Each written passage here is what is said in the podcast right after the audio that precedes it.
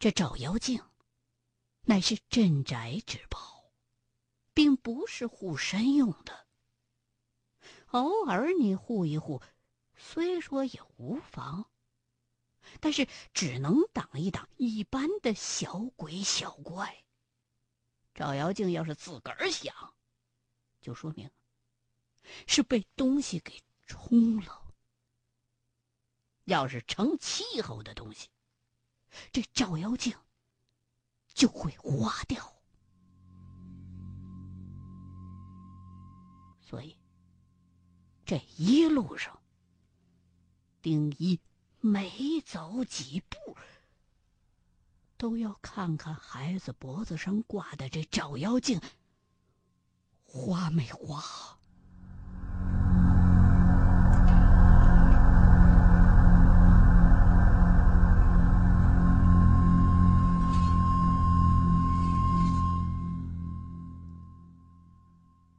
所幸，只走到有亮光的地方为止。这照妖镜还是很光亮。发现亮灯的地方是常氏家。丁一也没有感到意外，因为这个老太太以往只能指望着村里边人周济，现在村里人都走空了。自己一把年纪了，腿脚不好，走也走不了多远，到哪儿都是个死。换做是自己的话，恐怕也会选择留下来，没准还能多活几天呢。一家人进了屋之后，这常氏已经吓得在炕上哆嗦成一团了。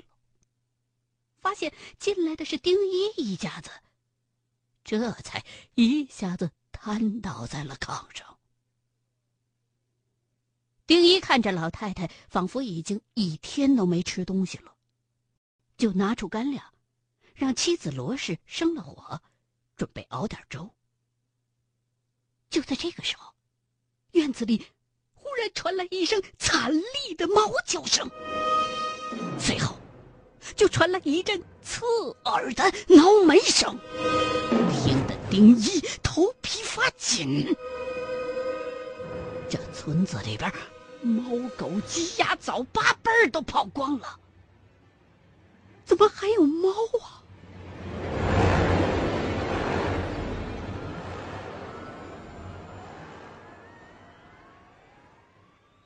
听见猫挠门，常氏急忙下地，一瘸一拐的去开门。要说也怪。这常氏是瘸子，岁数也不小了，却少说一天没吃饭了。可是看他下地开门这劲头，就好像是个二十来岁的小伙子。门被打开之后，只见一只硕大的黑斑大狸猫从门外。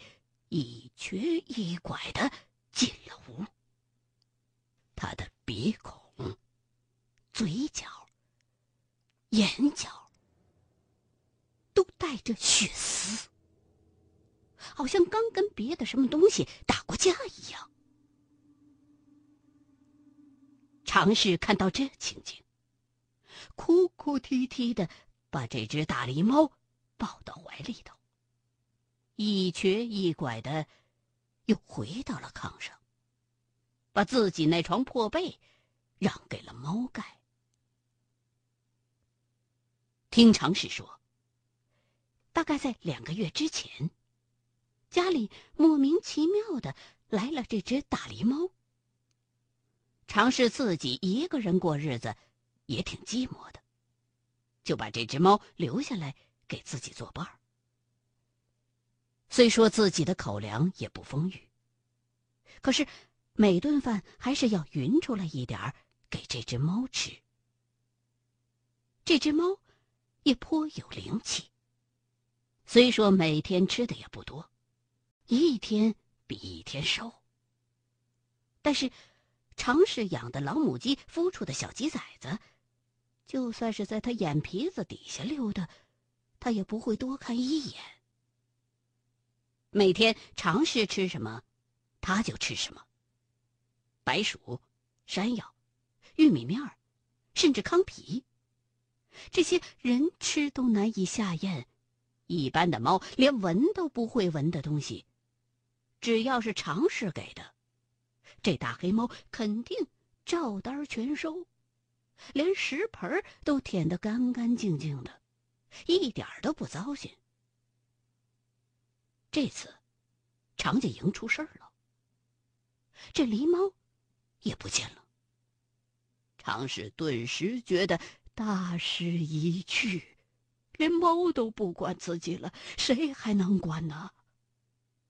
邻居常武劝常氏逃走，被常氏一口回绝了。这只猫的失踪，也是主要原因之一。可是没想到，在这深更半夜、猛鬼出巡的时辰，这猫反而回来了。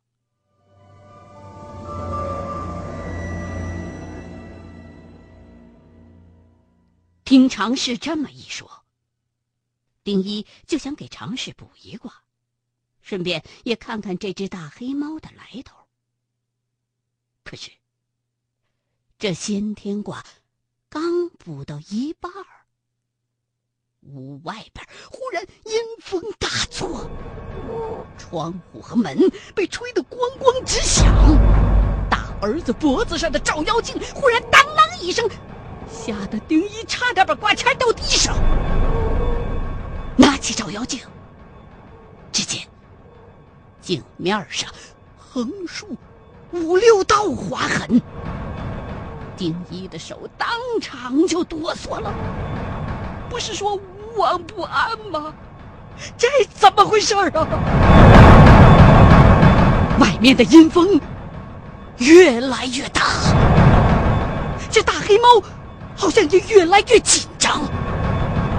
丁一让罗氏抱着两个孩子和常氏一块挤在床上，然后从包裹里边拿出一罐香灰来，在窗台和门槛上撒了一层，把孩子脖子上的两块照妖镜全都摘了下来，一面挂在了门上，一面挂在了窗户上。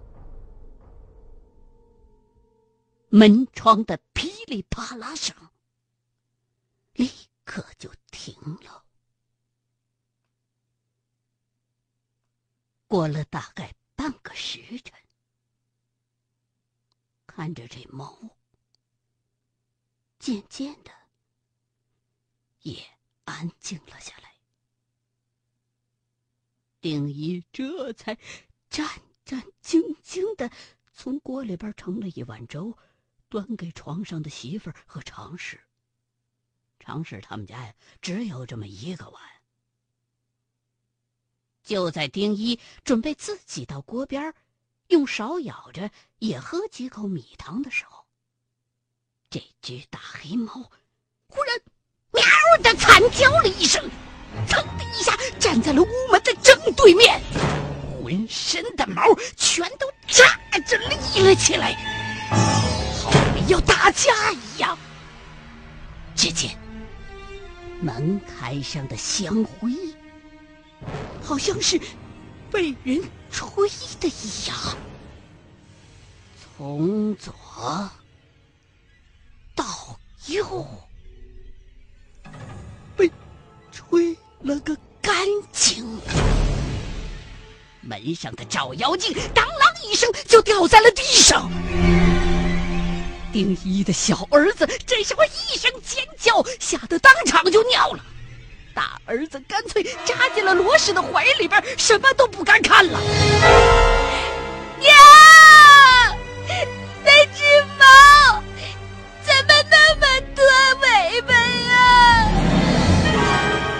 儿子这一句话让丁一也吃了一惊，在出生当中。不但有蛇、狐狸、黄鼬、刺猬、兔子，猫也会修仙，但是比较少。修成气候的猫，相传是有九条尾巴的，只不过一般人看不见罢了。莫非这只狸猫是修仙的畜生？丁一站在狸猫身后，战战兢兢的举着一段桃树枝，注视着屋门。只听得门咯咯的作响，就好比是有人从门外头用几个手指头反复的弹一样。丁一知道，这叫。鬼敲门。所谓的“不做亏心事，不怕鬼敲门”，指的就是这个。不过，话说回来，方圆十几里可以说就剩下这五口人了。村里人的离奇死亡，加上这三更半夜的鬼敲门声。一般人要真是遇到这情景，做没做亏心事都够喝一壶的。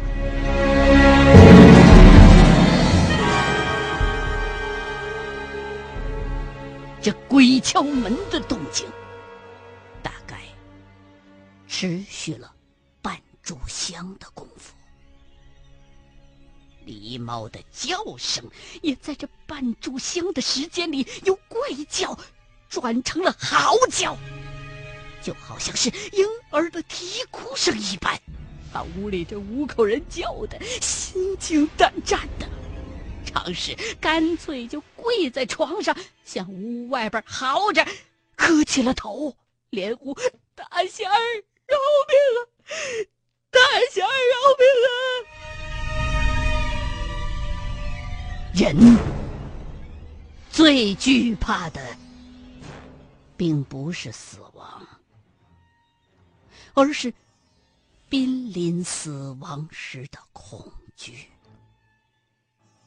虽说这常氏已经打定决心一死了，可是面对这种足以致命的未知力量，还是显露出了动物与生俱来的求生欲。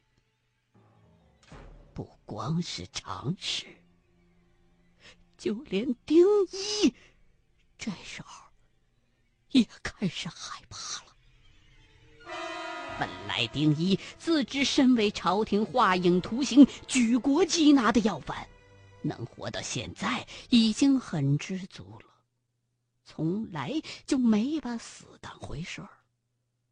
之所以不惜东躲西藏、苟全性命。也全当是为了老婆孩子。可是这个时候，丁一有生以来第一次真正的感受到了濒临死亡的恐惧。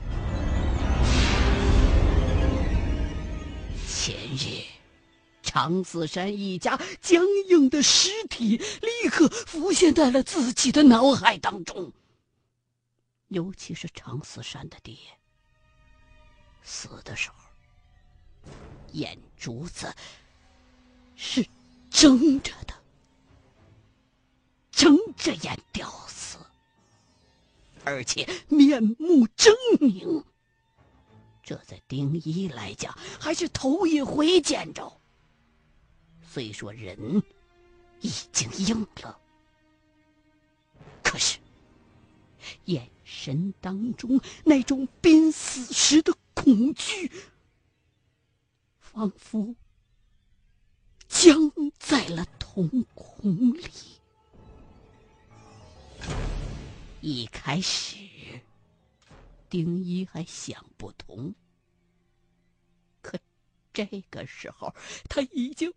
完全明白了，那老爷子根本就不是自己想上吊，他被绳子吊上去的时候，意识很可能是清醒的，很可能是亲眼看着自己把自己吊死的。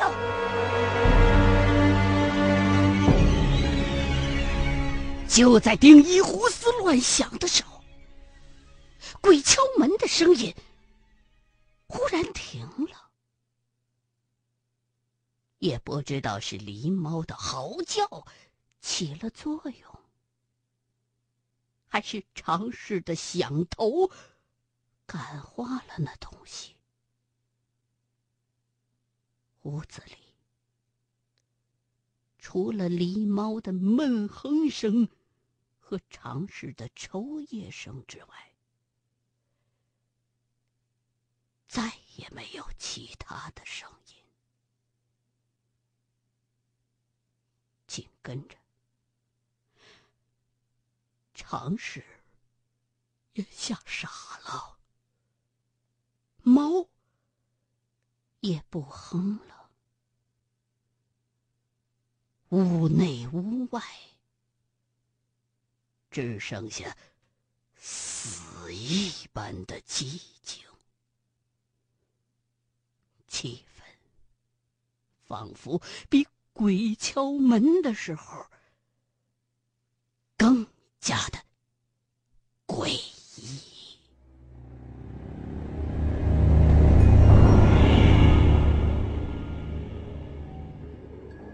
就在丁一擦了一把汗。准备把自己刚才掉到地上的照妖镜给挂回去的时候，忽然，咣当一声，屋门打开，巨大的力量一下子就把丁一顶了个跟头，脑袋正磕在桌子甲上。狸猫噌的一下窜过了丁一的身子，嗷的一声站在了门口。丁一捂着脑袋。抬起头来，猛然间看见门口的猫身子仿佛大了好几倍，硕大的身躯几乎挡住了整个大门，九条尾巴呈扇面状打开，全身的毛都散发着黑气。丁一闭上眼，晃了晃脑袋，又定睛瞅了一眼。猫就是猫，没变大，尾巴也只有那么一条。莫非是我冥冥之中开了天醋了？丁一扶着桌子站了起来，一把抓过桃树枝。就在这个时候，狸猫忽然把头转向丁一，用嘴咬住了丁一的衣服角，拼命的往门外头拽，力量大的就好像是一个大活人一般。丁一明白。这猫，并没有恶意，而是让自己跟他走。也许，这猫知道怎么破这东西。可是，如果自己跟着去了，屋子里这老少四口又怎么办呢？丁一正在踌躇的时候，自己的小儿子。忽然白眼一翻，瞳孔立刻变成了纺纱的钉一样，或者说，变成了一双猫眼。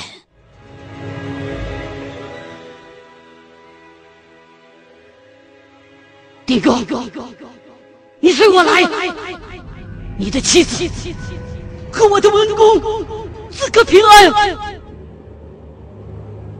说完这句话。他的小儿子一口白沫子吐在床上，一头就扎在了罗氏怀里，人事不省。了